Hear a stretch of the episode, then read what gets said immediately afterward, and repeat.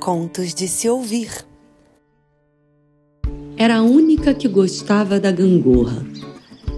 Podia ser balanço ou trepa-trepa, mas era a gangorra que ela queria. Só uma vez teve parceria para completar a brincadeira. Foi muito rápido, mas mesmo assim ela lembrou para sempre. Muitas vezes sentava sozinha na gangorra numa teimosia quase imbecil. Aprendeu na gangorra o sentido da solidão. Sentada no toco de madeira que se apoia no chão de areia do parquinho, segurava a alça de ferro do brinquedo enquanto torcia para que os cabelos lisos da Maria Júlia se enrolassem na corrente do balanço. Mas isso nunca aconteceu.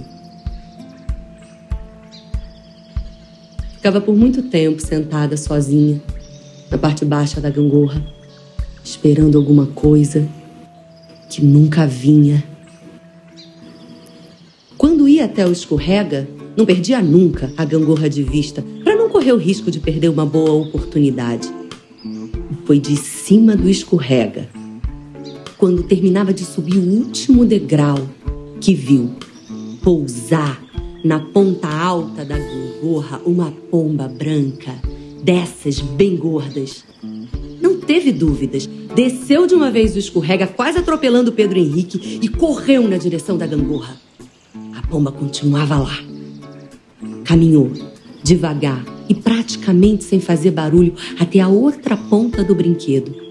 Sentou-se quase em câmera lenta e com as próprias mãos manipulou o toco de madeira, fazendo a pomba chegar bem perto do chão. Teve a impressão de ouvir o riso gostoso do pássaro quando ela mesma desceu seu corpo, fazendo a outra ponta se erguer novamente. Repetiu quase cinco vezes o movimento, quando a ave cansou da brincadeira e voou até o alto da cerca de arame. Então a menina largou o brinquedo, satisfeita, comprou um saco de pipoca doce e sentou no cavalinho de madeira, feliz por ter finalmente encontrado uma boa amiga que, assim como ela, gostava da gangorra.